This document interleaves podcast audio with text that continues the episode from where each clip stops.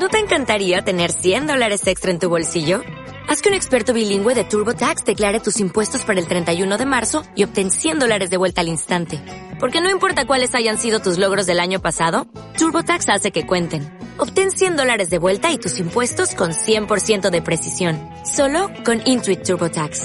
Debes declarar para el 31 de marzo. Crédito solo aplicable al costo de la presentación federal con TurboTax Full Service. Oferta sujeta a cambios o cancelación en cualquier momento.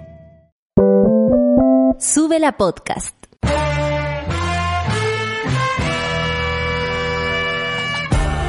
Cuando despiertas en otra sintonía, ves las cosas que otros no ven. Si a veces sientes que estás viviendo en Mordor, o como diría mi abuelita, te sientes como chancho en misa, este es tu lugar. Bienvenido al grupo de contención más diverso de la historia. Para ser parte, solo debes escuchar al resto, participar a tu manera, reír fuerte y comprometerte a buscar más misioneros para esta comunidad. Agarra tu taza y sírvete un buen café con nata, que ya está aquí nuestra guía espiritual, Natalia Valdebenito.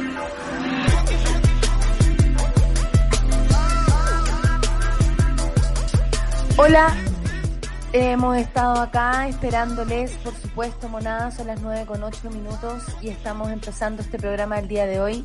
Le pedí a, a mis compañeras y a mis compañeros que me dejaran empezar como lo hacíamos antes con una, una editorial que se les llama en términos formales, pero básicamente una, un- unas palabras antes de, no me voy a, no me voy a extender mucho. Solo decir que mm, frente a los, a los dichos de un ministro en este minuto tan importante para el país, porque nosotros podremos despreciarlo en alguna circunstancia, no puede no caer bien, puede molestarnos su color político o, sus acciones en el tiempo, pero no podemos eh, eh, respetar ni tolerar la falta de respeto de la cero conexión y además del cero conocimiento sobre la sociedad chilena. Hemos dicho hasta el cansancio y si nos levantamos el 18 de octubre en un estallido espontáneo social, donde de todas partes de Chile eh, eh, teníamos en, en comunión la idea en que ya no daba más este sistema, que nuestros abuelos han muerto empobrecidos, si no fuera por el trabajo tal vez de toda la familia, muchos no tendrían la calidad de vida que tienen hoy y que estamos hablando de lo mínimo. Un lugar donde estar calentitos y con comida diaria o cuidados de salud. No podemos, no podemos tolerar que sean eh, hoy las autoridades que dicen no conocer la realidad de su país. Es intolerable. Y lo digo así porque es una falta de respeto y no queda más que claro el por qué han pasado todo lo que ha pasado. Es una falta de respeto que el ministro Mañalich diga en un programa de televisión que por supuesto no hace la contraparte de decir, pero por favor ministro, usted está hablando en serio, ¿es posible que un ministro de la nación no sepa cómo vive su país? Y es muy lamentable porque son esos medios los que también eh, amplifican la información y los mensajes que estas personas quieren dar. Hace un tiempo atrás nos enteramos que incluso hubo reuniones del presidente Piñera con la gente de la, de la televisión, con rostros de televisión, y yo no podría tal vez asegurar esa, esa, esa reunión porque no estuve ahí.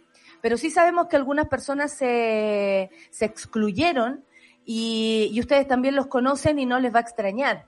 Pero quienes estuvieron ahí son hoy día los que dejaron de dar el mensaje que dice quédate en tu casa. Fíjense bien en eso. Ya no dice la televisión quédate en tu casa. ¿Por qué?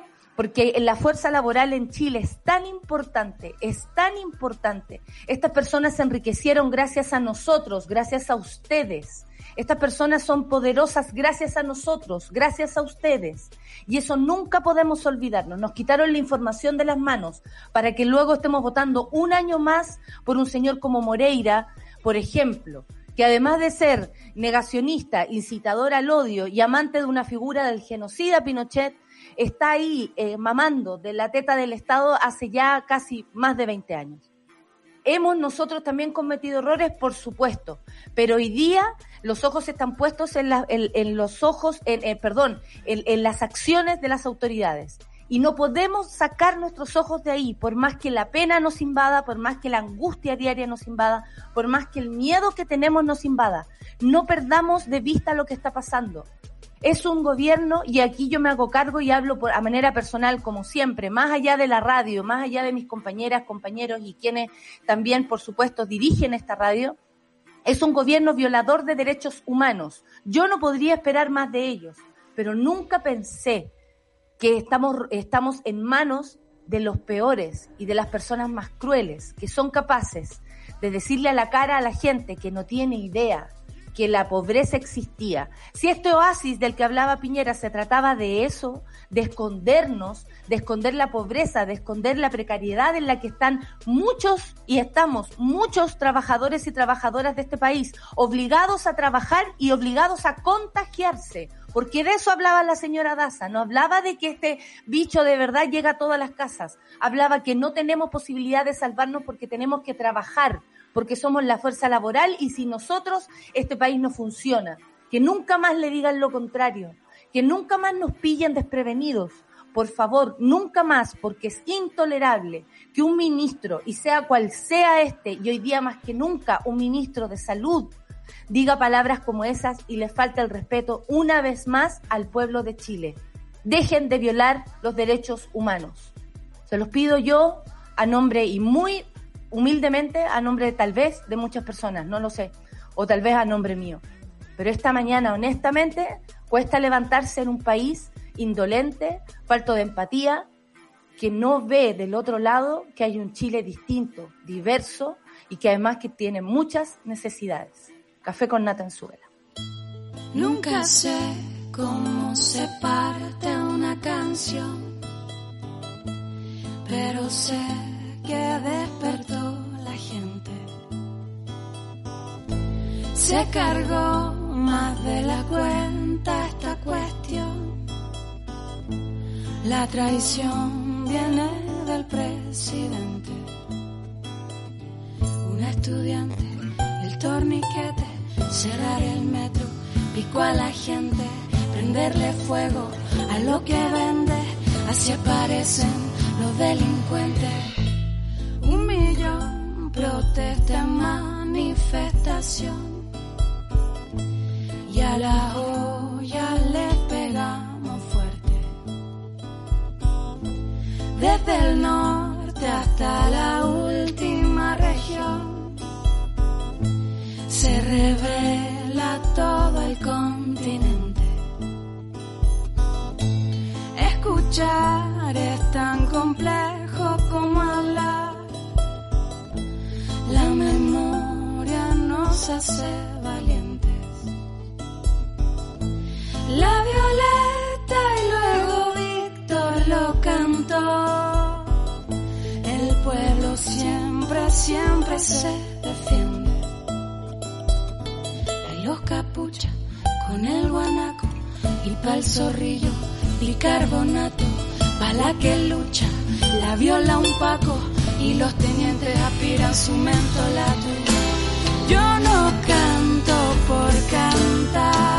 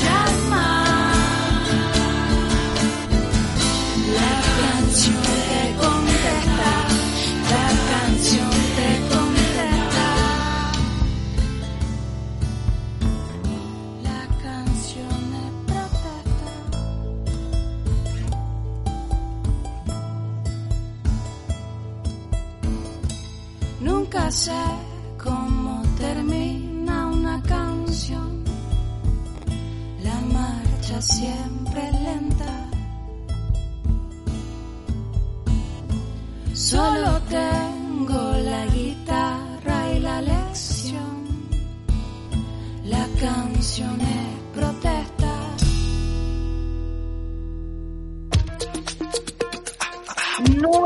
con 18 y la canción es protesta, ustedes son protesta, este programa lo ha sido porque yo no dejaré de hinchar las bolas, por supuesto que no. Muchas gracias por darme la oportunidad de, de hacerlo y de ser libre aquí en este lugar.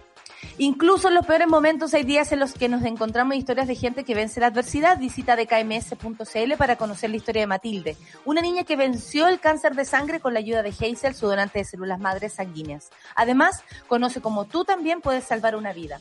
Te esperamos en dkms.cl y por supuesto agradecemos a todas las monas y los monos que ya han ido a la página de dkms.cl y hoy día, al igual que yo, son donantes de células madres sanguíneas. Estoy con mi querida Solcita, estábamos escuchando esta linda canción. ¿Te acuerdas cuando éramos las Yorka News? Me acuerdo, esas mañanas hermosas que tomábamos desayuno en el estudio y lo No pasábamos sabes tan cuánto extraño tus desayunos. No Ay, sabes cuánto. Yo creo que debería pasar la cuarentena contigo mejor. Lo pasaríamos regio, debo Se decir. acabó el deseo. Son las 9 con 19, Sol. Tenemos mucho que hablar el día de hoy.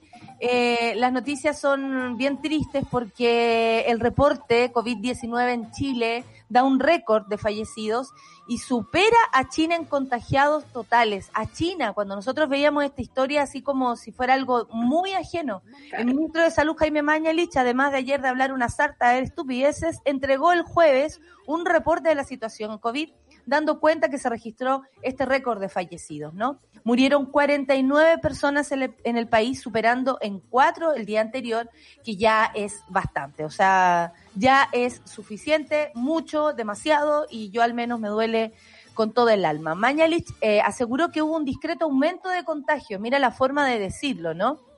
4.654 positivos, de los cuales 4.128 son personas con síntomas. Qué responsable esto, porque la cantidad de asintomáticos que debe, haber- que debe haber no son imposibles que sean 526. Y aquí yo lo digo de solo lo que hemos aprendido todo este tiempo. Sí. Que la gran cantidad de gente sin síntomas es la que provoca los mayores contagios. ¿Cierto? Porque no se da cuenta, no sabe, fue a trabajar igual. Y hay un eh, grave porcentaje también, aunque sea un poco menor, de gente que sabiendo que tiene coronavirus debe ir a trabajar igual y se mete al metro y se arriesga a, a, a agravarse, por ejemplo, a, a tener una recaída, pero también a contagiar a muchas personas. Sí, es muy terrible eso porque en realidad no estamos testeando más de lo necesario, como dice el ministro, estamos testeando solo a las personas súper sintomáticas que llegan a un centro asistencial, no estamos yendo a buscar a la gente necesaria, digamos, para tener un mapa real eh, y efectivo de, lo- de lo que es el coronavirus en Chile. Cuando hablan de asintomático, es necesariamente la gente que van a testear, digamos, en hogares de ancianos, en los cuidadores, o sea, no es, por ejemplo, que vengan a testearme a mí, ¿cachai? Como Claro, a la pasada, para saber si es que soy asintomática, no. Y eso es un gran problema para tener la, la, la, la real dimensión de lo que está pasando, o sea, porque toda esa, el problema del coronavirus para los asintomáticos es que no, no lo manifiestas, por lo tanto tú no te haces consciente de que estás enfermo. O lo manifiestas con mínimos eh, datos que ya a lo Síntomas. mejor tenía ya antes. Claro, que puede ser la alergia. como, Oye, pero si a mí siempre me duele el cuerpo cuando, no sé, cuando hace frío. Y en verdad no era eso. O esta tos la tuve dos días. ¿Qué me importa? Ahora, el problema es que las personas que sí manifiestan síntomas se, se les transforma en una enfermedad sistémica. Ni siquiera ya pasó, diga, pasamos de la idea de que es una enfermedad respiratoria. Es una enfermedad sistémica que te afecta en todo, en toda dimensión.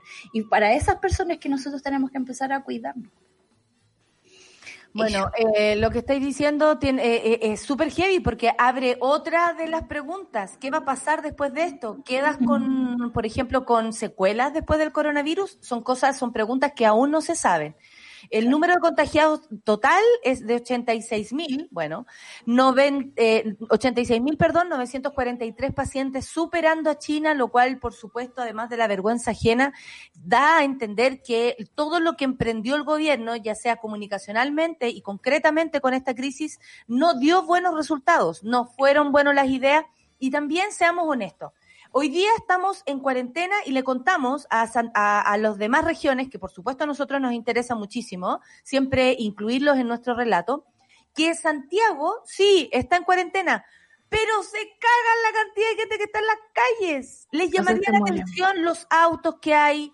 Eh, hay tacos hay tacos eh, y uno dice, ¿qué es esto? Hay muchos permisos, la cuarentena no debería contar con tantos permisos, ¿se puede realmente quedar mucha gente en la casa o están obligando a la gente a trabajar, por ejemplo, eh, en, en, en, en no, no empresas de primera necesidad? Estamos claros de lo que estoy diciendo, ¿no? O sea, la empresa de botones me imagino que, que no necesita estar en este minuto arriba, sí necesita un subsidio para poder mantener a sus empleados, si necesita seguridades o algunas facilidades, como por ejemplo que nos dejaran de cobrar los gastos básicos como la luz, el agua, el gas. Nada de eso, no hemos recibido ninguna ayuda. Entonces uno dice, claro, qué linda la idea de una cuarentena total. Yo le informo a todos de Arica Punta Arenas que esto no está sucediendo en Santiago, no está sucediendo. Nos, lo que ustedes ven acá es una excepción. Y lo digo por la gente que se puede cuidar y no lo hace. ¿ah? No lo digo por la gente que sale por necesidad a las calles y creo que hace rato eso quedó clarísimo por acá.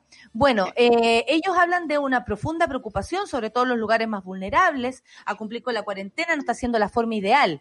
Y nos vamos a las palabras que eh, ayer este señor dijo en un matinal. Después del informe se fue al matinal. Sí, me llama la atención que se vayan a pasear a los matinales los ministros, la verdad. Con todo lo que hay que hacer, creo que eso es parte como de una agenda de prensa, más que una agenda sanitaria. Y bueno, si confiara en su actitud hacia la prensa, digamos, en responder preguntas, en dar un mensaje claro, te creo, quizás el matinal podría ser la opción. Pero escuchando todo lo que dijo ayer Mañalich, de verdad siento que esa cuestión no fue ni preparada sin contraparte y que fue play al ministro. Oye, hay dos periodistas ahí, la, la Diana Boloco al parecer es periodista, que es lo, que, es lo que estudió, no sé si... y, y estaba esta señora, la Soledad Neto.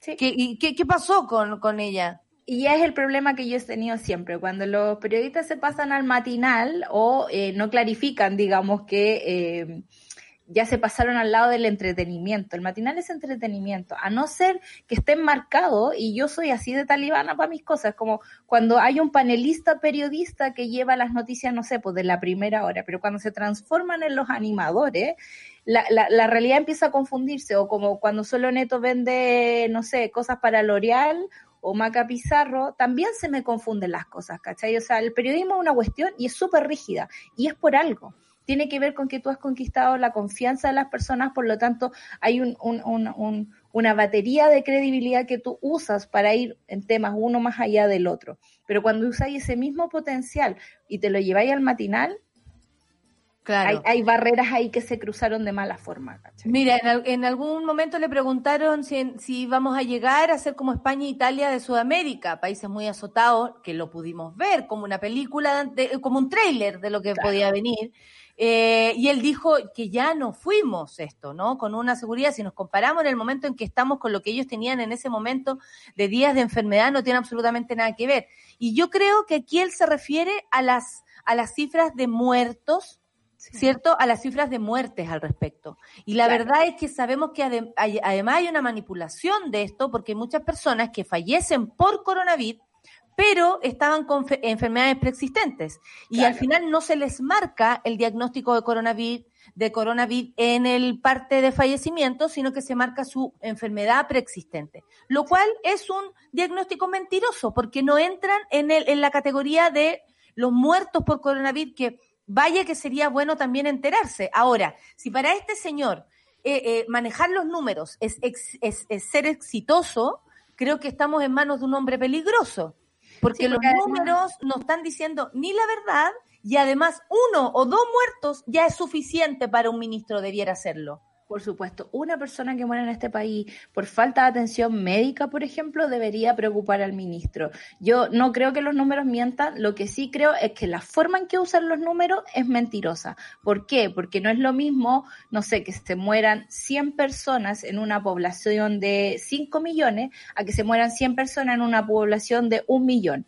O sea, y esa es nuestra comparación, digamos, y nuestro comparativo con eh, Italia, España, con el mismo Brasil y con otros países.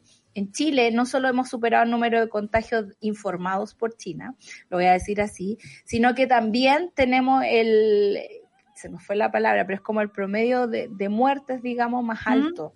O sea, puede que si te, te, tiro el número así, 50 personas murieron hoy, es como que ya te empezaste a acostumbrar, 49, 48, 50, ya, ok. Pero son 50 personas en un país chico chico, donde podemos manejar la situación. ¿Sabes qué, que leí el otro día que me hizo sentido? Eh, eh, un tuit que decía, eh, ¿se dan cuenta que se muere un curso de 45 alumnos todos los días? Sí. ¿Cachai? O sea, si tú lo empiezas a considerar como la cantidad de gente que tú conoces, como es muchísimo. Y por lo demás, ya empezamos a conocer gente que ha fallecido por causa de, o gente que conoce por último, o a familiares de personas. La, bueno, eh, el, este es un charlatán, yo lo siento así, porque por ejemplo, dice, por razones ecológicas, el virus no se comporta como uno, no, no se comporta claramente, hacen una frase y, a veces por razones uno no logra entender, expresó. Yo no sé por qué Mega elige esa cuña, porque honestamente que va a ser clic esta cuestión. no, pero es que mira lo que dice esto, por razones bueno, eso sería, porque la cosa, la, yo te voy a decir, bastante sin embargo, es como algo así, ¿cachai? No, no, eh, es una falta de respeto. ¿Cuáles son las razones ecológicas? Hablemos de la contaminación que, digamos, aumenta las posibilidades de que tú eh, eh, respiratoriamente no estés preparado frente al coronavirus, ¿cachai? O sea, hemos tomado esas razones acá en Chile al menos. El Lucho se está acordando que ese canal transmitía a, a Cantinfla, a mí me encanta Cantinflas y lo transmiten en Chilevisión.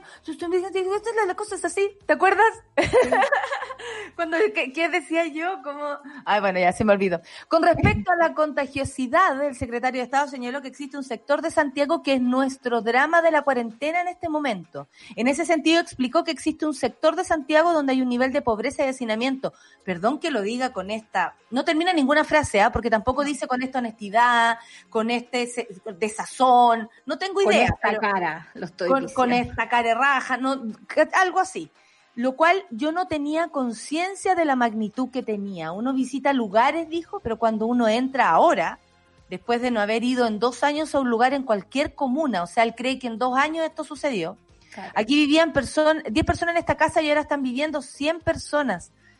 Oye, además la cantidad, el, el, ¿cachai lo que está diciendo? O sea, perdón, donde viven 10 personas no, puede, no pueden vivir 100. O sea, además es cantinflero.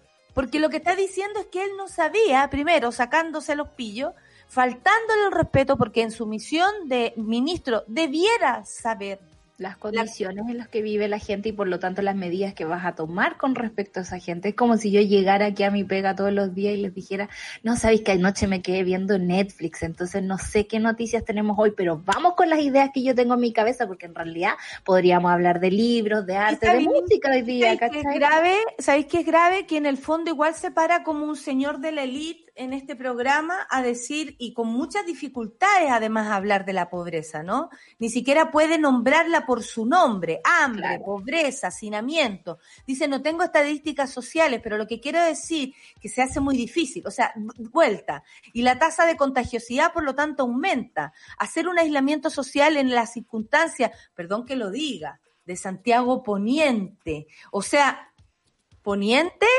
eh, eh, es realmente, no, y muchas partes en, Chile, amiga. En Chile la gente no tiene conectividad, la gente no tiene eh, hospitales, ¿sabes de qué me estáis hablando? ¿Caché que estas personas se meten a, a gobernar con la soberbia que lo hacen? Porque de verdad hay una soberbia enorme en no asumir errores y por último en la forma. Le hacen una, una pregunta el, eh, en la conferencia de prensa y él dice, eso no es cierto. Y eso sería una respuesta, solo eso sería una respuesta. O sea, tú además te estás comportando mal con la prensa, que por lo demás te sirve a ti, porque sabemos que, que esto es así. Esa es una prensa servil. ¿O qué? ¿Está Zipper ahí en, en, en la moneda? ¿Van a dejar entrar a Zipper? ¿Me van a dejar entrar a mí algún día, por ejemplo?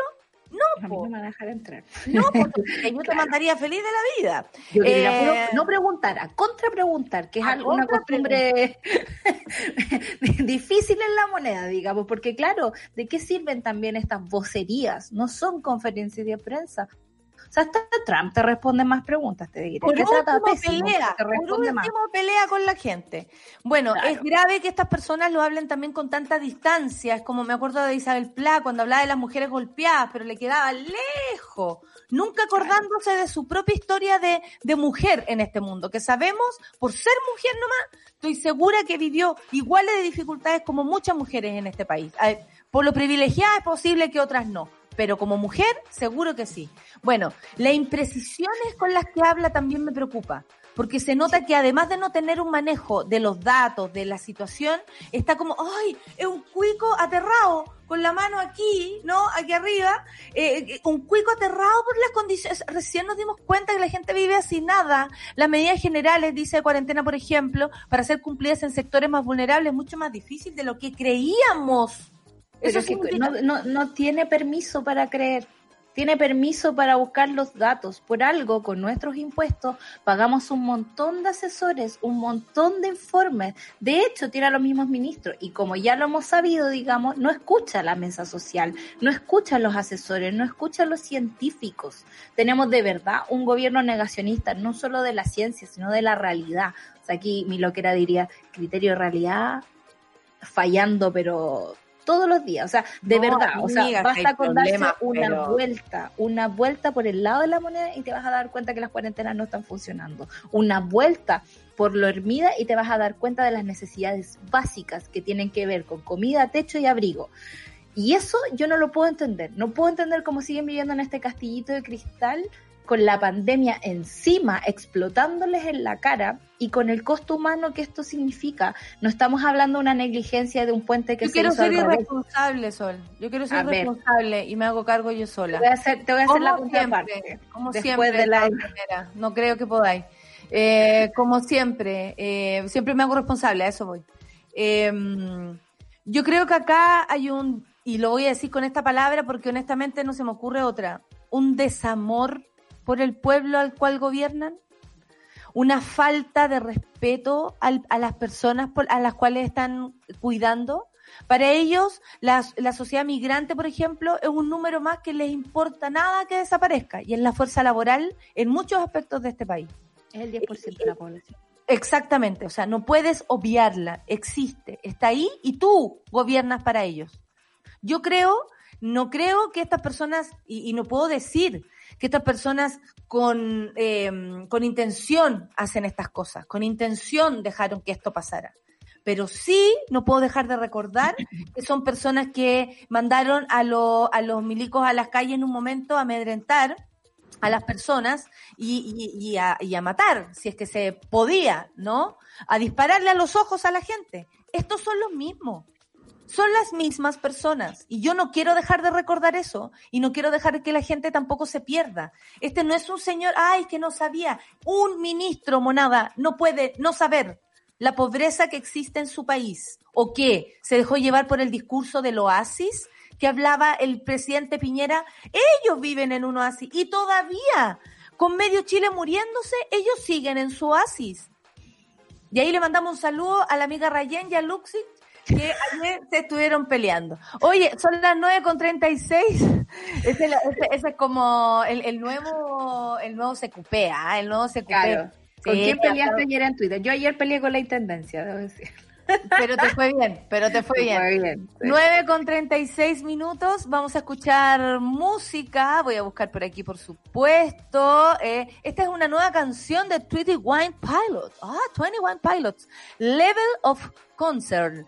Que esto como, no, no con el nivel de, de, preocupación, de preocupación. El nivel de ocupación es... El nivel de preocupación. Está pero en, en las nubes. Lo perdimos, lo perdimos, lo perdimos. Café con nata en su vela.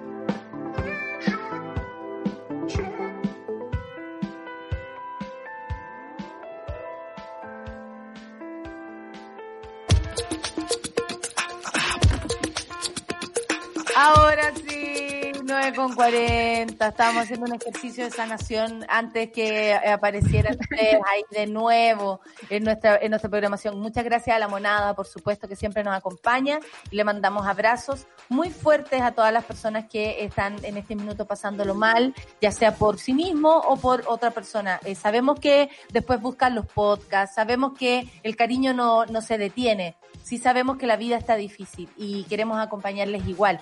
Mira, la Pati dice, ese ministro nunca va a asumir que lo han hecho pésimo en el manejo de esta pandemia, por eso es mejor hacerse el que no sabía o el a mí nadie me dijo, es un psicópata.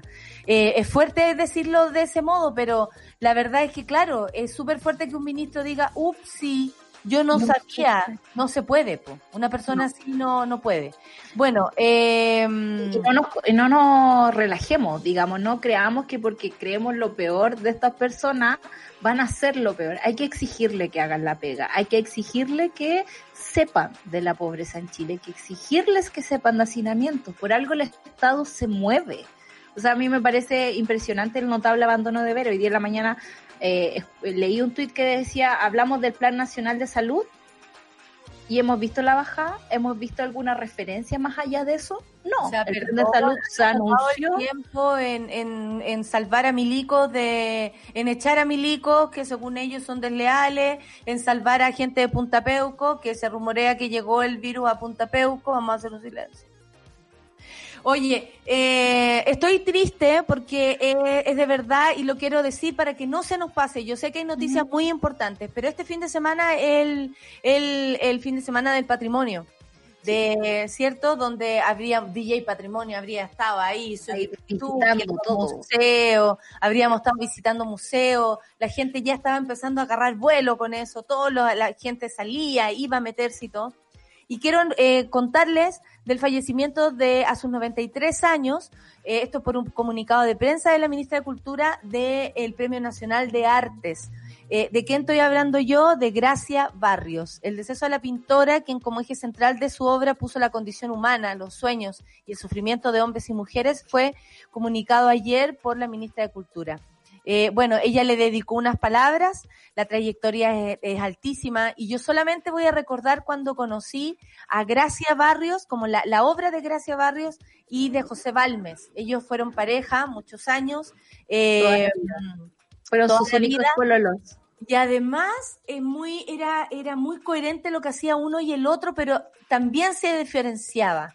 Eh, yo me acuerdo que en la escuela de teatro, eh, para una persona como yo, que nació en un barrio bastante popular, eh, conocer o tener la obligación, por ejemplo, de ir una, a una exposición, era todo, era, era una novedad. Porque obviamente lo que había recibido era por el colegio un teatro de pronto de, escolar que nadie toma en serio, o ir una que otra vez al, al Museo de Bellas Artes, pero no era el fuerte, ¿no? Es un colegio subvencionado que con mucha dificultad lograba lo que lograba. Y aún así, bastante, diría yo, con mucho esfuerzo de los profesores. Pero cuando conocí a Gracia Barrios, que ya fue grande en la escuela de teatro, me dejó loca su obra y, y solamente les cuento esto también como a nivel personal, porque es muy, es muy eh, rico, esperanzador para esta vida, y se los digo hoy, si pueden hacer un paseo por los museos, comprar una, comprar una entrada para una obra de teatro que ande por ahí, si es la mía, da lo mismo, si es otra, va a estar perfecto. Pero eh, hacerle un constante homenaje a nuestros artistas que llenaron de, de belleza, de arte, de reflexión, eh, los museos y la historia del arte en Chile. Yo no quisiera, no quería dejarme, eh, dejar esta mañana sin decir que por lo menos a mí, Gracia Barrios, cuando conocí su obra junto a la de José Balmes, les recomiendo lo hagan. Bueno, cuando uno lo ven en vivo y en directo, es mucho más potente. De hecho, tengo aquí, aquí grabada algunas cosas. Eh, por favor, háganlo.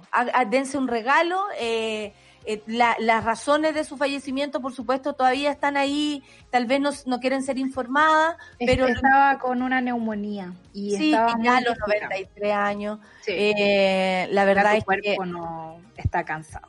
Exactamente. Así que hoy día, eh, por supuesto, también dentro de todas las cosas malas que ocurren, esta es otra de las malas, pero tiene que ver con la partida de un artista chilena maravillosa que dio la pelea en muchos aspectos, en, eh, tras el golpe militar tuvieron que partir al exilio. Ellos tuvieron una hija, Concepción Balmes, y se radicaron en Francia. Tuvo una trayectoria eh, gigante y, por supuesto, estaba siempre preocupada por los problemas políticos, sociales en un contexto cercano, eligiendo como tema central de su obra la condición humana, los sueños y los sufrimientos de los hombres y las mujeres. Así que gracias, Barrios. Muchas gracias. Son las 9 con 46, Solcita. Eh, bueno, tenemos hartas noticias. Eh, eh, sigue la pelea entre Twitter y, Donald Trump.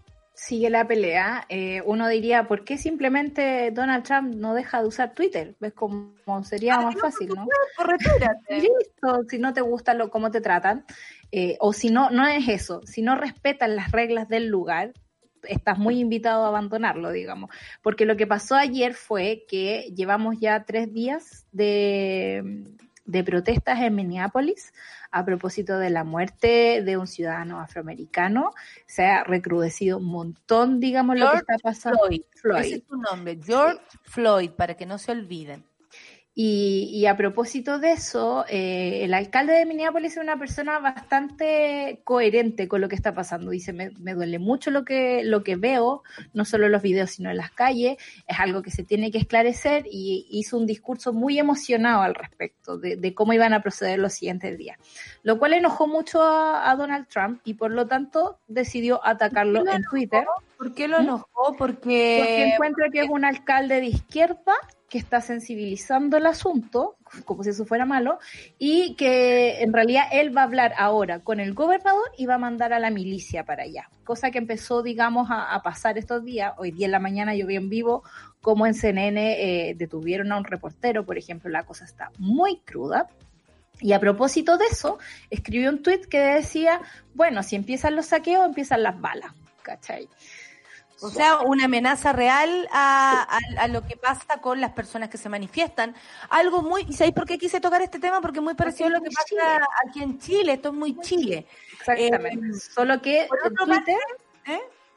¿eh? Twitter le dijo, le puso una bajadita, ocultó el tweet, pero lo deja disponible y dice, eh, este tweet viola las, las reglas de Twitter, incita a la violencia, por lo tanto, andate en precaución para verlo. Y eso ha ah. molestado mucho a Donald Trump. Perfecto. Bueno, qué bueno que le moleste, que le duela, que le pase lo que quiera, me da lo mismo. ¿Por qué? Porque hoy día lo que está pasando en Minneapolis está pasando en más de una, en, más de un estado. Se unió este, Nueva York, ocurrieron cosas y me da mucha eh, curiosidad porque eh, ustedes saben, este analista pedorro, Patricio Navia, eh, diciendo, porque hoy en Estados Unidos las cosas son fantásticas, en Estados Unidos... Tweets que envejecen mal. porque Estados Unidos, porque Estados Unidos y ta, ta, ta, ta, ta. Bueno, en Estados Unidos está quedando la misma caga que acá. Con saqueos, con incendio, un incendio a la, a la, a la comisaría, pero no solamente a la comisaría, casi a toda la manzana, eh, que de pronto, em, y yo no estoy haciendo una comparación, o tal vez sí, pero se habla de violencia que en Chile y en otros lugares es tan alto o, o el enojo es tan alto en las personas que las reacciones son de este nivel son proporcionales al enojo, digamos, porque en, Estados Unidos, digamos, no es la primera vez que un ciudadano afroamericano muere en manos de la policía. La violencia policial, ¿qué pasó? Llamó delincuente a los manifestantes. ¿Te parece, eh, ¿te parece conocida esa, esa historia? Me suena, me suena, de alguna parte, un par de cuadras más acá, me suena. Bueno, eh, todo esto ocurre eh, horas después de que el presidente firmara una orden ejecutiva destinada a eliminar algunas de las protecciones legales otorgadas a la plataforma de las redes sociales. Solcita, y yo voy a hacer una pregunta de la ignorancia máxima. ¿Puede un presidente de Estados Unidos acabar con una red social? ¿Puede un dictador acabar con una red social? No sé si un presidente, digamos, bajo las protecciones que tiene la democracia y la constitución, sobre todo en Estados Unidos, que la libertad de expresión se cuida, digamos, como joya, ¿no? Como acá ni en otras partes. Él dice pero... Eh, que le están como eh, coartando la libertad de expresión a los conservadores. Claro, lo que pasa es que hay algo que la gente, que es como cuando, cuando estábamos en el colegio y la amiga te tiraba una pachota así como, mira, amaneciste muy amorosa, muy bacán, pero ese chalequito celeste de verdad no te queda tan bien. Y mira, yo te lo digo porque tengo la libertad de expresión de decírtelo y porque te quiero, ¿cachai? Pero en realidad igual te pasan a llevar, igual te tira, te piconean así como. Eh, son ellos, son los conservadores, esto es muy, esto es muy cacacacacas también, porque, porque en el fondo quieren agredir a las personas. Y eso es lo que no estamos entendiendo. Y eso ellos como libertad de expresión, que es lo más heavy. Bueno, ¿qué dijo Twitter?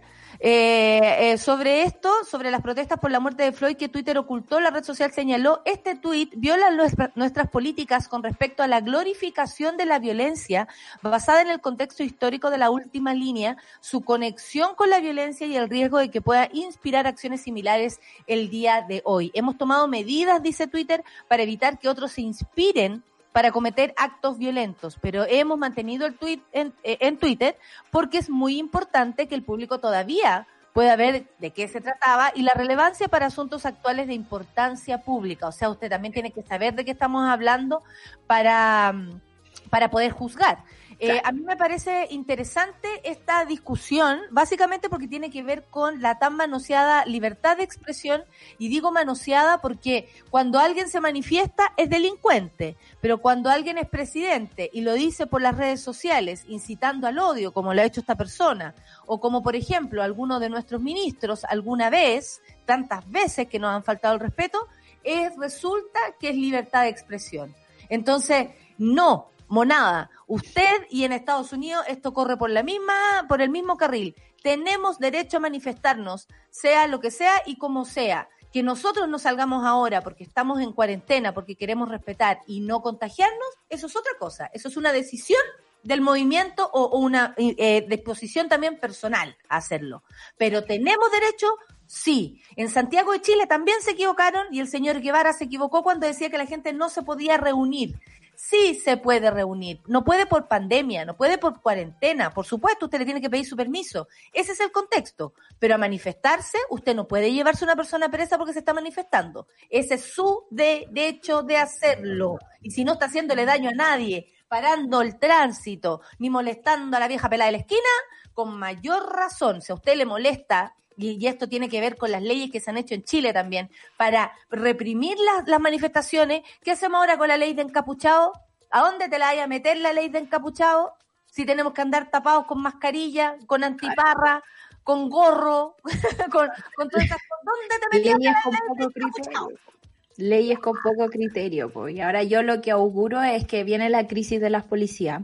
No solo está pasando en Estados Unidos, las protestas volvieron en Hong Kong y no me cabe duda que quizás en Chile van a pasar también y vamos a tener ese problema. ¿Quién mira al que nos vigila? Digamos, es como, ya está bueno, ya está bueno ya de tanta violación de nuestros propios derechos. Hay una simetría de fuerza, hay una soberanía del poder de las armas que ellos tienen no puede ser que esto le esté costando vida a las personas. Y yo sé que todos ya venimos con la cantaleta de que esto ya ocurre siempre, pero no, hay que exigir no, que no No hay que acostumbrarse por eso. ¿Eso es lo que queremos cambiar o no? ¿O vamos a seguir votando por gente que no tiene idea que hay pobreza en Chile? De eso se trata, po. No olvidar, no olvidar lo que está pasando hoy día y no olvidar lo que va a pasar mañana. Cuéntame qué va a ocurrir con este viaje espacial que el otro día cagó por eh, nubes. era un aviso de huracán, amiga, no era tanto. Ah, no, lo que pasa es que en Estados Unidos hay una tormenta muy grande. Estos son los tiempos de tormenta. Yo me acuerdo que el año pasado yo me fui en junio a, Estados Unidos y me tocó lluvia, lluvia pero imparable durante una semana y claro, la cosa eh, va por North Carolina y todo ese asunto, pero daba daba súper cerca de donde se, se daba el lanzamiento de este cohete. ¿Qué es esto, Sol? Cabo Cañaveral.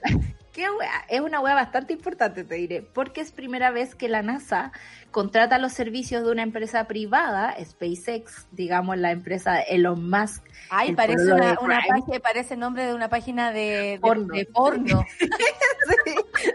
Pero a mí me parece que la ciencia, digamos, planetaria es muy porno. Pero bueno, SpaceX es una empresa que hace rato, eh, es una derivada de Tesla, donde hacían autos que está haciendo cohetes que van y vuelven. ¿Cachai? Esa es la gracia que tiene. Y Elon Musk quiere poner a la gente y al turismo espacial, digamos, en un asunto relevante. Y a propósito de eso, le ofrece los servicios a la NASA de mandar un cohete hacia la Estación Espacial Internacional y llevar a dos astronautas ahí. ¿Por qué esta es importante? Porque desde que el hombre pisó la Luna, digamos, como que se empezaron a abandonar las misiones tripuladas parte también porque una de esas explotó en los aires. Pero eh, esto da pie, digamos, a que esta alianza pueda provocar que quizás nosotros podamos ir al espacio en algún momento. Y a mí me hace muy feliz eso. ¿En serio? Sí, hay, una amiga me preguntó el otro día, ¿iría y weona? Si tiene la plata, pero iría y weona. Y yo le dije, no sé, me iría a San Pedro Atacama mejor. Como que tengo otros planes. ir a la luna. Yo quiero ir a la luna. Sí, así que esa misión eh, se pospuso por mal tiempo, se reprogramó para mañana sábado a las 4.33, si no me equivoco, todos los detalles los encuentran en subela.cl, por supuesto. Y ahí va a estar, eh, digamos, la NASA transmitiendo que además muy entretenida la, la previa que hacen, van a los controles, ven cómo se cierra la puerta, hay que cerrarla con, con ¿cómo se llama esta cuestión? Con ¿cómo se dice? ¿Con soldadora? claro, soldadora. ¿Soldar la puerta? Claro, ya no me acuerdo el nombre oficial del asunto, pero es. Cerrar la puerta, eh, Cerrar la puerta. hermética. Pero bueno, me emociona mucho a mí todo este asunto de, los viajes al espacio, así que... Oye, o sea, mañana, mañana. ¿Y dónde podemos ver esto? Porque en NASA, en el canal de la NASA de YouTube, eh, a través de sus redes sociales también llegan a él y ahí van a poder ver la, la transmisión completa del asunto. Eso, y el 2024, dice la Clau, la misma empresa quiere llevar a la primera mujer a la luna. Es que Elon Musk, de verdad, es un personaje muy especial. Amado y odiado, digamos. Eh, también estuvo un poco loco, sí. Quiso romper la cuarentena para volver a trabajar, digamos, en sus cohetes. Y todo el mundo así como loco, está ahí loco. Tiene una hija con Grimes que tiene el nombre de un, de un avión. tiene un nombre como EX28 eh, pero además tiene como metido en la cabeza esto de los viajes tripulados y lanzó hace un tiempo, no sé si te acuerdas, un auto, ¿cachai? Con, con, una canción de Bowie que lanzó un Tesla al espacio, que era muy hermosa la imagen. No, Sol, yo no, no cacho nada. Por eso te lo pregunto así, como, ¿qué, ¿de qué se trata? O sea, ni siquiera podría leer la noticia porque estaría puro Izar, Sor, Sir, Sar, Sir, Sar. ¿Para qué voy a mentir? No entiendo nada, no entiendo nada. Bueno, a mí lo que más, eso del mundo paralelo me llamó la atención, que existía un mundo paralelo al Ah, pero era una fake news, no la tragamos completa, no la tragamos completa, era como, decían que había evidencia de mundos paralelos, digamos, como por vibraciones que sentíamos, pero en realidad la NASA no lo confirmó, así que hasta ahí estamos. Hasta ahí nomás llegamos. Qué bueno. Pero, ¿Mm? En Chile, por ejemplo, se está probando la teoría de la relatividad de Einstein, a propósito de que ayer lo estuvimos averiguando con la Rayen, eh, que, que, habla de esto de, no sé si viste esta película donde tú viajabas por el espacio y eran 10 minutos y en la Tierra habían pasado 20 años. Ya, eso también se está probando acá en Chile. Hay muchas cosas de ciencia muy entretenidas por explorar por ahí. Pero creo que siempre, por ejemplo, ver estas cosas con los cabros chicos es muy interesante. Yo ahora lo estoy viendo a la distancia con la catita, ella está conectada a la NASA, yo estoy conectada a la NASA y hablamos de cohetes y es muy entretenido. yo hablo de cohete. Eh. Hola. Yo soy otro tipo de laica, ¿eh? La primera perra que viajó a la Tierra, que viajó a la Luna. Me Ahí me dicen la laica porque soy la primera perra. ¿Te cachai? me encanta, me encanta. bueno, Oye, eh, a ver, tengo algunos, algunos, algunos anuncios. Los invito a ver Mentes Salvajes. Eh, estamos en todavía en el GAM, por supuesto. Eh, esto significa a través de, de, la, de una plataforma Zoom, nada más y nada menos, así que no se preocupen, no van a salir de sus casas.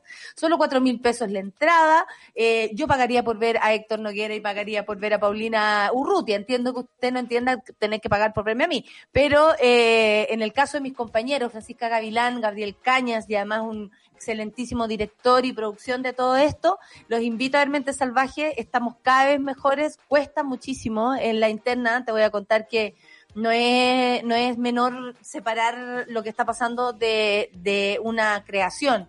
Y de eso también vamos a hablar con nuestro próximo invitado. ¿Cómo hacemos para seguir creando pese a las a, a todo lo que ocurre a nuestro alrededor? Digo así también, cuesta muchísimo. Cuesta muchísimo a veces pararse acá y hablar, cuesta, les cuesta muchísimo a todos, le cuesta a veces a la Sol, a la Clau, a Lucho, hoy día a Charlie, eh, al Seba, no, pero nos cuesta, cuesta, cuesta porque nos cuesta a todos, a todos nos cuesta levantarnos, todas las mañanas estamos con incertidumbre. Entonces, yo que tengo de dónde agarrarme, que es solo, que es mi trabajo, por supuesto, y el amor que siento por él, los invito a ver Mentes Salvajes, por supuesto, a darse una vuelta este, este fin de semana por los, por los museos, si eh, en sus páginas web, por ser el, Día del Patrimonio, a ver lo que dice limpiar un poco la mente y el corazón para todo lo que viene, porque lo que está pasando no es fácil y desde ese punto de vista también hay que estar a la altura y prepararse. Solcita, eh, ¿te despido o tú continúas? Me despides, perfecto. Eh, que tengas un muy buen fin de semana junto con tu lanzamiento y que lamentablemente no es que te vayas a volver loca y bailar a potopelado. No Voy a mirar el cohete todo el día sábado, onda, no me hablen mañana. Yo, yo voy a estar en lo mismo, pero ya sabes a lo que me refiero. Son las 10 con un minuto, estaremos volando igual, que es lo importante. Oye, vamos a escuchar música. Eh, a continuación viene un invitado que nunca nos habíamos, no hemos cruzado en algún escenario, pero nunca en el café con nata, y eso tiene que ver por los viajes, siempre que iba estaba La Pan. Este es nuestro encuentro y lamentablemente es virtual. ¿Qué lo iba a decir? Bueno, próximamente viene Benjamín Walker a conversar con nosotros y ahí parece que va a cantar, lo cual me alegra muchísimo porque es algo que a nosotros en el Café con Nata y a la monada le encanta, ¿cierto, Sol? Nos encanta escuchar cantar en vivo y en directo. Vamos es un a bálsamo para estos días. Ay, sí, la música, por supuesto que sí. Una nueva canción, y esta es de Cia. No, no la Cia, cuidado, ¿ah? no estamos, estamos hablando de Trump, pero tampoco vamos a ponernos Juan. Eh, decía con Chupete. Gracias, Solcita, por toda esta semana. Nos vemos el lunes. Que tengas un buen fin de semana. Nos vemos el lunes. Café con Natal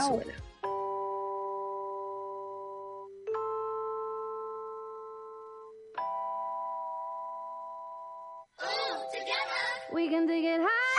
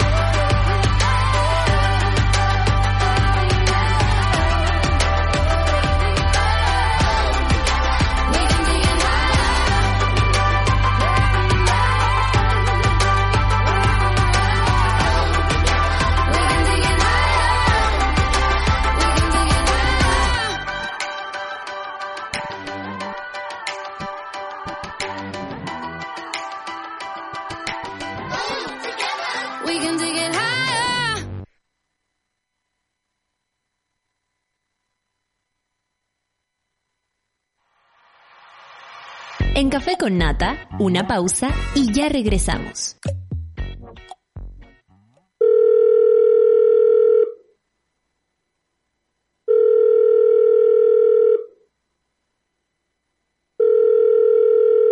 En la mayoría de los casos de abuso sexual durante la infancia, la víctima puede llegar a esperar hasta 20 años para atreverse a hablar. Ayúdanos a que no tengan que esperar ni un día más. Hazte socio hoy en www.paralaconfianza.org para que ninguna llamada quede sin contestar. Fundación para la Confianza. Escudo Ámbar es una cerveza diferente a las demás. Su cuerpo es robusto, con carácter. Tiene un color cobrizo que la hace distinta. Y malta caramelo para un sabor tostado único.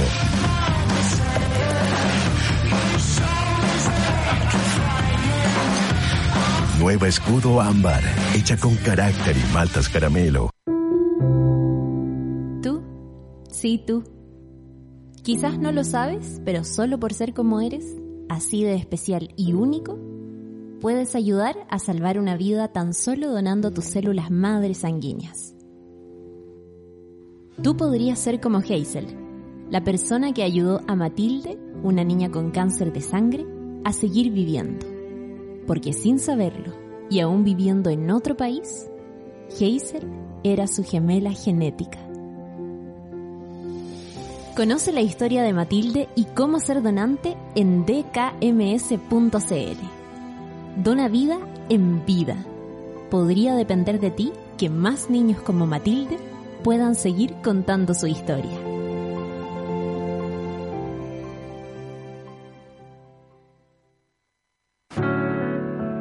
Súmate a Sube la Club. Sé parte de nuestra comunidad de socios porque hoy, más que nunca, necesitamos periodismo independiente y medios que te informen y acompañen. Entra a subela.cl slash club y ayúdanos a construir un nuevo medio para un nuevo Chile.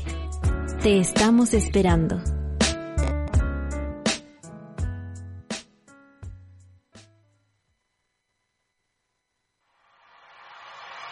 Ya estamos de vuelta en Café con Nata. Estamos de vuelta, incluso en los peores momentos. A ver, sí, sí, tengo, no. Los momentos más críticos son los espacios para que nazcan los héroes y hoy los necesitamos más que nunca. Tú puedes tomar la decisión de ser un héroe al donar vida en vida para alguien con cáncer de sangre. Visita dkms.cl para conocer la historia de Matilde que pudo ganarle su enfermedad gracias a su heroína Hazel, su donante en vida. Ayúdanos a salvar la vida de más personas como Matilde. Conoce más en dkms.cl. Tómate el tiempo para conversar, que en Café con Nata es lo que hacemos ahora junto a un nuevo invitado. Estamos, yo lo presenté con anticipación, pero ahí lo pueden ver ustedes, un paneo, Charlie, despierta por favor y muéstrame eso al invitado de esta mañana, Benjamín Walker, músico por supuesto, está presentando la última pieza de su álbum en colaboraciones que se llama Brotes, Florecen, donde reversiona algunos de sus temas junto a destacados artistas internacionales, nada más y nada menos. Hoy está lanzando la reversión de su canción Florecen, eh, junto a To Brandy, ¿cómo se dice esto? Ayúdame. no, es un apellido como de, de actor de Hollywood, Brandy Leone. Brandy León o como de mafioso. No, es verdad, sí. Mano derecha de la mafia. en Brasil no me cabe duda. Bueno, eh, primero que todo, ¿cómo va la cuarentena? Porque sé que, bueno, están viviendo en una casa estudio, ahí estás con muchas mujeres y músicas, lo cual me contaba y había sido súper bueno, como justo encontrarse en esta posibilidad de estar en la misma habitación con, con grandes mujeres también, con grandes amigas. Pero ¿cómo ha sido para ti, como desde todo punto de vista? ¿Cómo va la cuarentena? La verdad, a mí me pegó fuerte. Estuve mal de ánimo un buen rato, em, como sin saber ponerle nombre a las cosas que me pasaban. Yo creo que venía un poco arriba la pelota. Era un año de, de concretar muchos sueños, como muchos proyectos a largo plazo cuyo, objetivo se cumplía este año. Ah. Y, con eso me refiero a giras, eh, a ciertas tocatas, a discos nuevos. cosas que no habían resultado y que justo iban a resultar. Estaban ahí, estaba la puerta del horno. Y, estuvo fuerte darse cuenta como que había que soltar y no había ninguna otra alternativa. Eh, pero igual me quejo lleno porque estoy bien, estoy en, una casa, en un departamento con, dos roomies colegas mm. eh, que llegaron tres semanas antes de la cuarentena, y yo creo que ninguno suponía que íbamos a estar en esta. Em, y eso ha sido rico, porque si es que, o sea, en nuestro oficio tuvimos que reinventarnos al, al extremo, ¿cachai? al punto de tener que comprar cosas que antes no teníamos para estar activos, para estar haciendo cosas. Y cuando compartes eso con dos personas más en tu departamento. Eh, estamos hablando de Yorka y estamos hablando de Natizú. Tal cual. Eh, tremendas músicas nacionales. Em, ha estado bueno como tener feedback ahí tan, tan de piel, tan, tan de apañarse, de, hacerse un poquito de nanay todos los días y de sacarle el rollo a esto. Si esto constantemente es desafiante y, y poder sumar cabezas sobre todo cuando hay cariño y confianza por medio, en verdad es un lujito dentro de todo este contexto. Así que no me puedo quejar. sí, sí, uno de inmediato tiene que hacer su revisión de los privilegios que tiene, por último, de poder quedarse encerrado en la casa. Eh, más allá de que estamos pobres, pero estamos, este, estamos sanos y eso ya no, no deja de ser.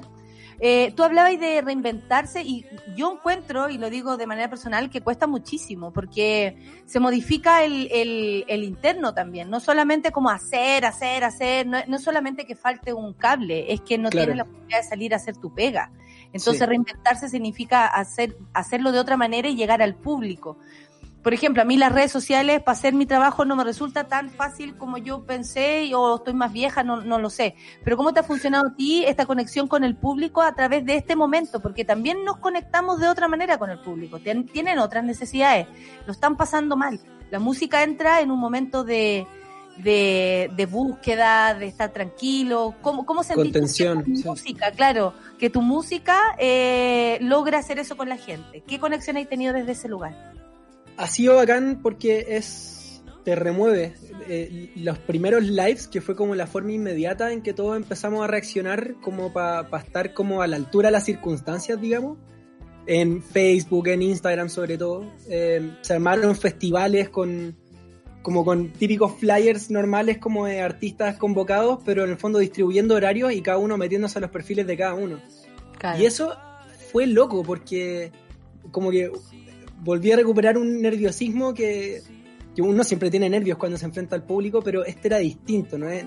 No es ese nervio como dichoso, como de qué rico, es como terminaste una canción, no sabéis si sonreír, si, si dar gracias a pesar de que no hay nadie aplaudiéndote, ¿cachai? Eh, estar tocando mientras. Oye, lo del aplauso, ¿no? Pues veo. Lo es, del Raro, es rara. ¿Cachai que yo estoy actuando con Héctor Noguera y a él, con todos sus años en el cuerpo, una de las cosas que más le duele es, no tener la, reciprocidad del público. Es que es fuerte. o sea, yo a mí me gusta el en vivo como por esa energía, por esa, ¿cachai? Simbiosis, catarsis, pone el nombre que queráis.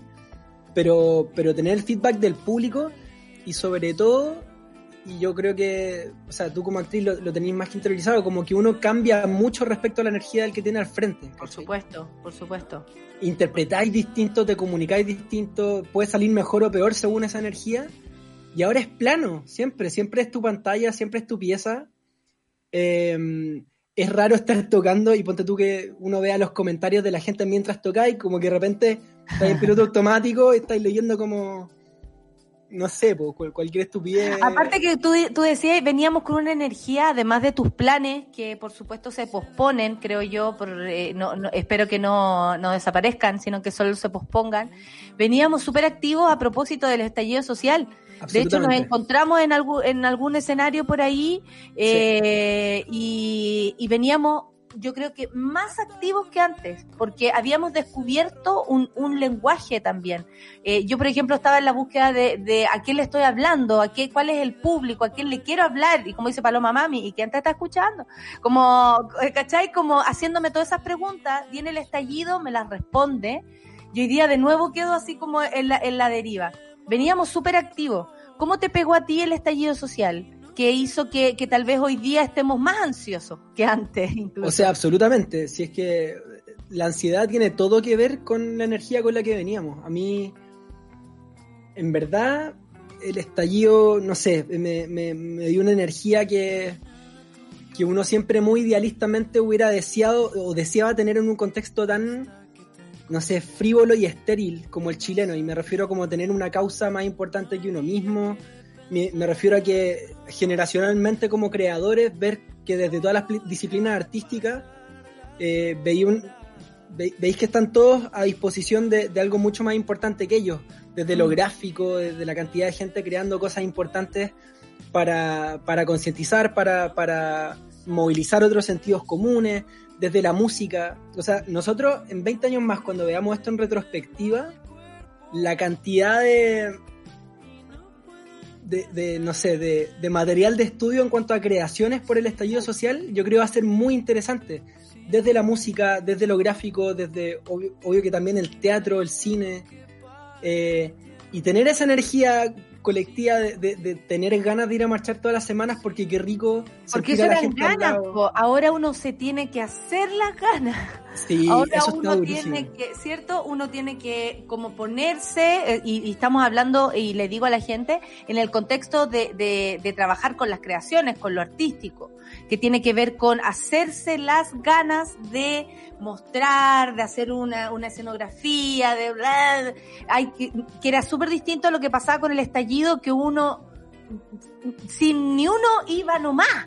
¿Cachai? Y te las arregláis para llegar y digo, llego igual y te pasabais de lugar a lugar, andáis tú con la guitarra, yo a, a mí me ponía el micrófono, me paraba donde fuera, o sea, Sí, era, uno podía ayudar también. Yo siento ahora, por ejemplo, que no podemos ayudar tanto como quisiéramos, porque no se Mm. puede, porque la pandemia lo impide.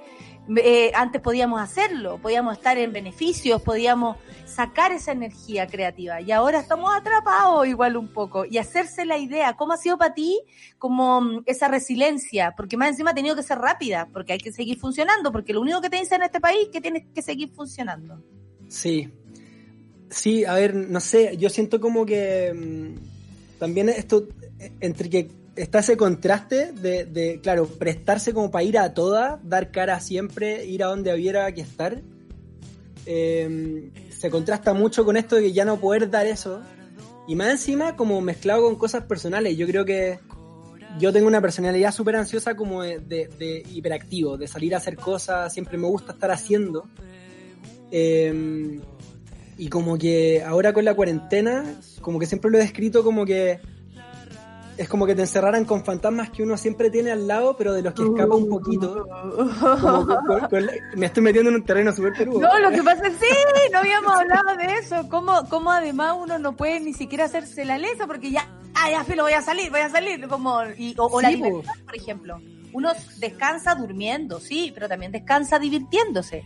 Y esa parte, si no fuera porque tú tenís, no sé, a buenas compañeras cuando se pueden tomar una copa en la noche, o, yo por suerte estoy con mi pareja que igual lo pasamos bien, pero la diversión de salir a conversar con un amigo, a pasear, a, a aplanar una calle, a fumarse un pito en la calle, no se puede, po. No se puede, y está durísimo.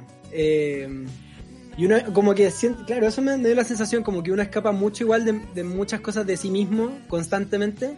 Y esto ya es como que te, te puso, igual estoy hablando en un contexto súper privilegiado de que tengo necesidades básicas muy cubiertas y yo me puedo dar el lujo de, de irme como en esas filosofadas, ¿cachai? Pero, pero está fuerte igual, como enfrentarse a uno mismo, ver ciertos fantasmas a la cara, digerir cosas.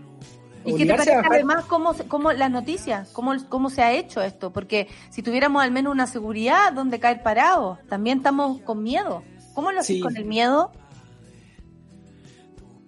¿Sabes qué? Me encantaría tener respuesta, weón. te caí. Yo creo que- Una terapia en la mañana, que pésima, pésima terapia. No, genial.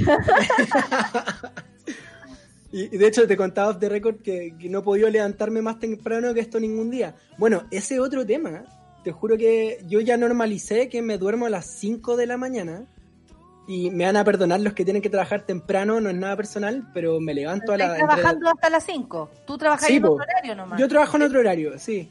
Oye, pero es fuerte porque hay culpa como de la, de la, de lo arbitrario de los horarios de oficina de la sociedad, pero No, y también como el, el- el- la culpa de, de no hacer lo que hacen los demás, que es como seguir un horario, como que también Sí. uno se ha encontrado con muchas formas, las cuales, no sé, si no eres buen cocinero, si no estás haciendo pan, si no, eh, ¿cachai? Como, ay, y además hay que cumplir bajo este contexto de vulnerabilidad un montón de requisitos para ser el buen cuarentenero. Eso es lo primero que descarté. Como que yo estaba ni ahí con esa wea, como de, de satisfacer el perfil de. O sea, igual hice esfuerzo. Te contaba también como que traté de meterme a yoga, levantarme temprano haciendo eso. No me duró una semana, eh, quedó toda la intención. Pero yo creo que hay que. Mira, yo leía a un amigo que es eh, psiquiatra, perdón, se llama Alberto Larraín, que ha estado Ah, muy sí, metido. Lo que, sí, ha estado, yo encuentro que ha estado brillante en, en dar información puntual de cómo hacerse cargo psicológicamente de esto. Le está muy ligado el tema de la salud mental. Y es bacán porque Alberto hace una relación, hace, tiene como la tesis de que en Chile la gran, el gran desastre de salud mental que tenemos a nivel de sociedad está directamente relacionado con la falta de el valor que le damos a la cultura en nuestras vidas, como en nuestra formación como persona, toda una serie de cosas, y los invito a leerlo, es cosa de googlearlo, van a encontrar mucha información.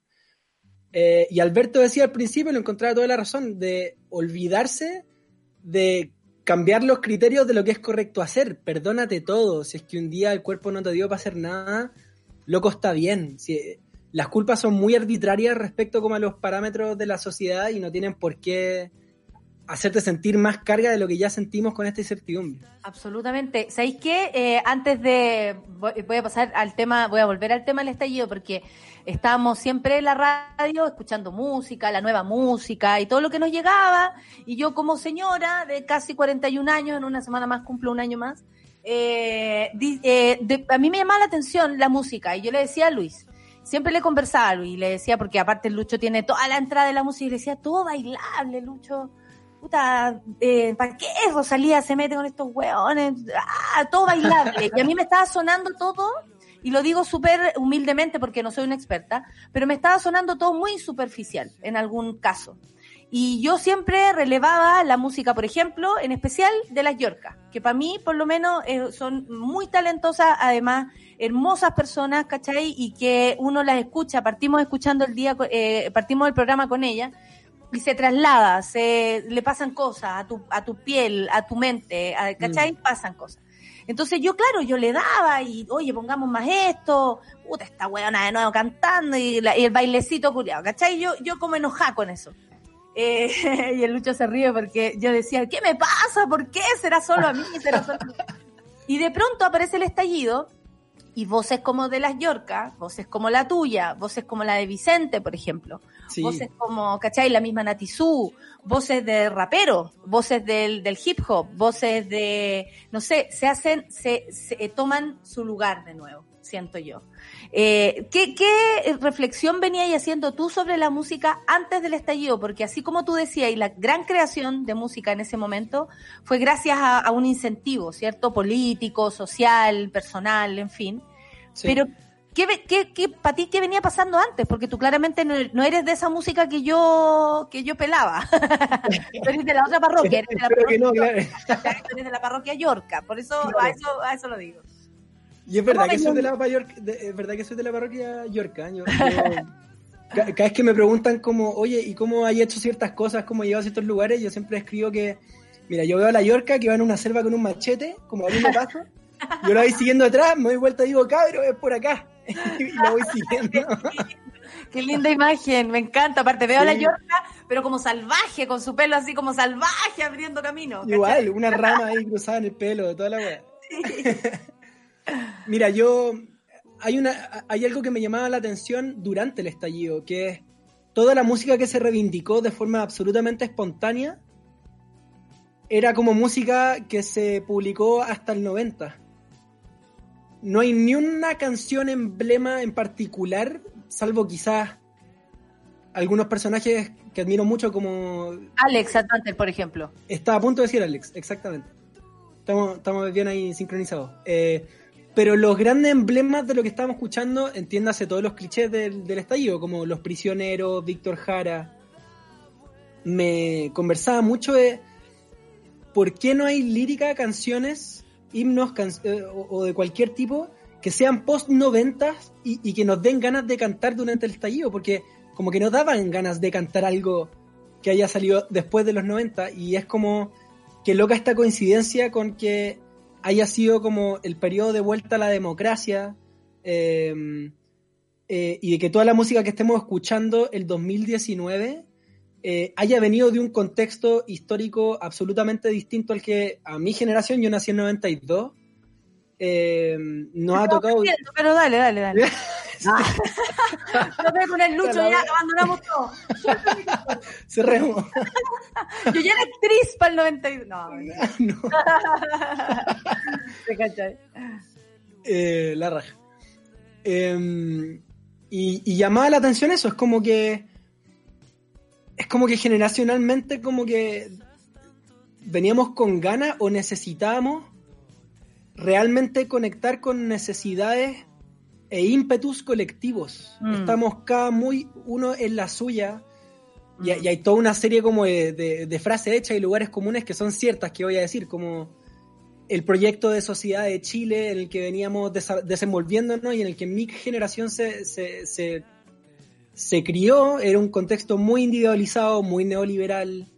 Eh, con Las colaboraciones con Cuea, yo me acuerdo que México dando, dando en algún momento, yo estuve en México hace algunos años con la Mariel, cuando la Mariel vivía allá, y, yo, a mí me llamaba la atención que todos se invitaban al escenario, pero acá no pasaba eso. Allá la Carla Morrison subía a la Mariel, la Mariel después subía a la otra, la otra subía al otro, y, se pasaba además fantástico, y nos perdíamos la oportunidad de conocer a otros músicos. Oye, Benja, nosotros métale conversando acá, haciendo eh, de todo, y, no, no hemos cantado nada. ¿Vamos a, ¿Vaya a cantar brotes? ¿Really? ¿O estáis pasando piola y ahí embolinándome la perdís? Claro, está. Es que esta hora de mañana. No, tengo mi guitarra aquí al lado. Eh, terminemos así. Como buen estudiante, sí. Ya, oye, ha sido un gusto tenerte esta mañana, Benja, conversar contigo, aunque sea a través de, esta pantalla, lo vamos a lograr de manera... Eh, Yo lo espero con ansias. Por supuesto, en vivo y en directo. Y, nada, pues sigue, sigue en lo tuyo, sigue preguntándote cosas, creo que eso es lo más importante, eh, ponerse en duda siempre, uno como artista, como ser humano, eh, es lo que nos permite también movernos y, crear. Así que te deseo todo lo mejor, cuídense mucho en esa casita, espero que lo pasen bien este fin de semana, me imagino que todos los fines de semana son una aventura nueva en esa casa. Sí, y ahora bueno, nos queda pendiente ver tu obra, así que vamos a estar ahí súper atentos. Oye, preséntanos esta canción. Esta canción acaba de publicarse hoy día viernes. Eh, yo he estado sacando para dar un contexto un disco de reversiones acústicas de Brotes, que fue mi último disco. Eh, y un disco como me hizo conocer muchos colegas del resto de Latinoamérica y lo que fui haciendo en viajes o artistas que venían para acá, fuimos grabando versiones muy sencillas y acústicas de mis canciones en colaboración. Y la hoy día es muy especial porque es en portugués. Ay, qué lindo. Sí, otro, otro de los caminos que le sigo a la Yorca. Este es un regalo para el público porque no habíamos tenido la posibilidad de tener música en vivo eh, en toda esta cuarentena, eh, que nosotros ya estamos desde marzo acá, y sabemos que a nuestro público le gusta mucho la música en vivo. Así que gracias, Benja, despedimos el programa de hoy. Y, y Napos, pues, Benjamín Walker con brotes. O brutiños, no sé cómo esto se no, esto es florecen. Claro. Perfecto, del disco.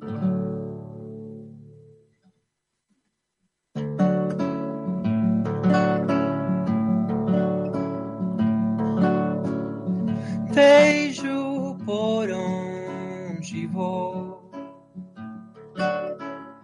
Pode ser que a água em mim mudou.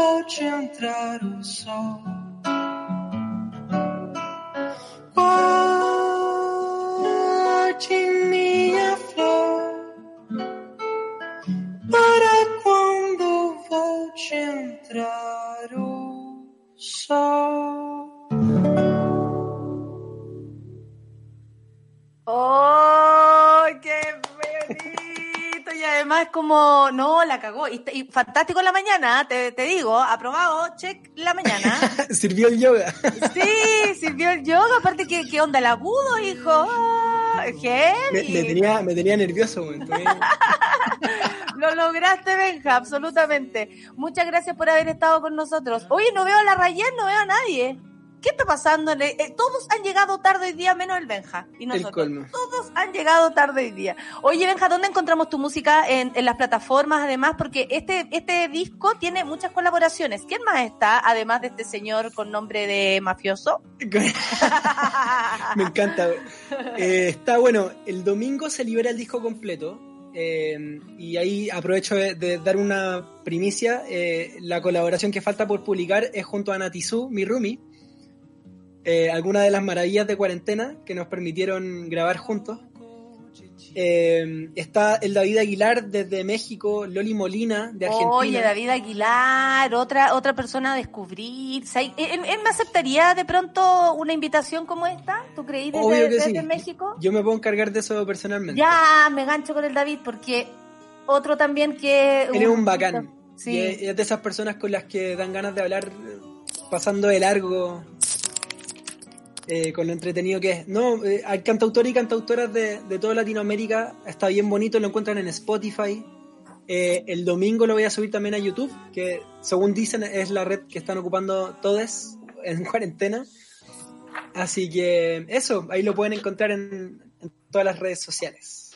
Muchas gracias, Benja. Gracias por estar aquí, por cantarnos, por dejar al público embobado con tu voz maravilloso. Y que dice Benja, te dejo el dato de todo. Ahí, está, ahí te está hablando el, el Luis también, sigue en el chat. Ah. Ah, bueno. Eh, muchas gracias, Benja. Que te vaya muy bien. Saludos a la casa.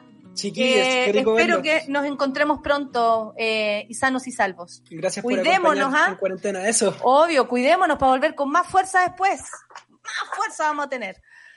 Eh, gracias, Benja. Nos vemos. Chau. Saludos a la Rayen. Chao, chao. Ahí está la Rayen. Benja. Ah, buena, buena. Amiga, Gracias, ¿qué te pasó con, con oye, qué te pasó con Luxich, Te muestro mi huevona? palco. Te muestro mi Ay, palco. por favor, muéstrame el Te muestro mi palco. palco, ¿eh? Oye, eh, no podemos dejar de, yo sé que está la eh, doctora y todo, Sí, pero pues. no puedo dejar de comentar esto. Obvio, por Cuéntame, supuesto. ¿ya? De- eh, tírate un ventilador. Eh, yo insisto, son cosas que pasan en cuarentena. Tengo visita acá. Parte del palco. ¡No! No, es que llegó ella. sabe cuando hay Quiero presentarle a la gente del Café con Nata a nuestra. eh, esta es la otra. eh, ¿Cómo se puede decir? La. Rayen chica, tu alter ego absoluto. Pronto ya va a ser. Eh, la- al Walt Disney, eso sí. Como que, claro, pelea con otros. pero ella quiere eh, hablarle a la ¿Quiere radio. hablar? ¿Quieres saludar, Agustina? ¿Quieres hablar? Estamos al aire esta vez, no estamos en reunión, esto es serio. ¿Quieres hablar? Le puedes decir hola a la Natalia. Hola. Hola. Eso, sí está hablando cada vez más segura. Por favor, dile a la gente que se quede en casa, díselo. Oye, ven, ven, córrete para acá. Dice si le puedes decir a todos que se queden en la casa y suban la radio. ¿Le puedes decir? ¿Le quieres decir? ¿No? ¿O sí? No, hoy día no. Quédate en casa, grabaciones. sube la radio. Ya Quédate en viene, casa y sube ya la radio. viene, se está preparando. Sí. Quédate en casa y sube la radio. Ya ¡Eh! ¡Qué maravilla! Lo logramos. Gracias, Agustina, No, por darnos fue, el pero feliz. Se fue. Dejó lo suyo y se Y fue. se fue. Listo. Maravilloso. ¿Qué pasa en el, programa de hoy, día, amiga? Eh, fuera de las peleas del universo de Twitter, hoy día. Chao, chao. Las cosas que Chao, importan. chao, chao. Eh, en las cosas que importan. La verdad es que dentro del de el, el marco de lo que significa la pandemia, ¿verdad? Uno empieza a hacer como foco en distintas cosas. Una de esas, y que es muy relevante, tiene que ver con los cuidados. ¿De qué manera hoy día eh, se considera o no un derecho social el cuidar y ser cuidado. ¿Tú te acuerdas que eh, hace más o menos dos años atrás hubo toda una discusión por lo que significaba además la ley para que eh, madres, padres, eh, eh, en el fondo tutores adultos pudieran tener derecho a una licencia médica para cuidar a los hijos que tenían Sí, enfermedades graves? sí. Bueno, desde ahí también nos acordamos de lo que significa haber dado en distintos lugares y por distintos grupos de la sociedad civil la pelea por conseguir que los cuidados sean considerados un derecho, tanto de quien los recibe como quien debe ejercerlo. Y en pandemia también tenemos una crisis con el cuidado. Hoy día vamos a hablar acerca de eso. Va a estar la antropóloga social de la Universidad de Concepción, Daniela Leighton, y también Emiliana Ramírez, que es doctora en enfermería de la Universidad de Chile. Vamos a estar conversando acerca de eso, de cómo esto debiese ser considerado un derecho social y mientras esto no ocurra, cómo se están viviendo los cuidados, que también, y lo sabemos, lo hemos hablado en el panel además feminista, cuántas veces lo han hablado ustedes, que tiene un sesgo de género. La mayoría de las veces los cuidados los ejercen mujeres que dejan otras actividades para dedicarse a esto y eso además muchas veces no es remunerado. Entonces ahí también hay otro foco de, crisis y que hay La crisis de, los de, las y los cuidadores, en especial las cuidadoras, es súper alto porque además no hay un, un, contexto que los proteja ni los sostenga dentro de un sistema. No existen. Exactamente. Entonces hay hijos, hay hijas, hay enfermeras, enfermeros, madres, padres, pero no hay un contexto que los, que los contenga ni, lo, ni los ponga en esta sociedad como lo que realmente son, que es, no son menos y no son menor, no es menor lo que hacen. Con la relevancia de su función. Claro. Oye, eh, le mando saludos entonces a la doctora Mirliana. Ramírez, por supuesto, que dice que no se ve, pero ya se va a solucionar. Ahí va a encontrar la cámara. No se preocupe, doctora. Ahora nos eh, conectamos bien con ella. Oye, eh, que sea un buen fin de semana. les deseo a todos. Yo sé que están las cosas difíciles, pero nada, pues aquí estamos. ya tenemos claro, no hay que creerle a la No le crea a Lavín. La cosa es que es una canción, ¿ah? Es una canción. Yo la quiero dejar así. No le crea a Lavín. No le crea a Lavín. Así, así, que se escuche así. Que entre en tu cabecita. Que entre en tu cabecita. Ya, amiguita, gracias. que te vaya bien con Luxig. Son las 10.37, se acaba el café con nata y empieza ahora Rayen Araya y Super Ciudadanos. Chao, chao. Eso fue Café con Nata. Gracias por ser parte de esta comunidad y hacer de Mordor un lugar más apacible. Natalia Valdebenito te espera de lunes a viernes a partir de las 9 de la mañana en el matinal más piteado de Chile. Solo en Sube la Radio y en otra sintonía.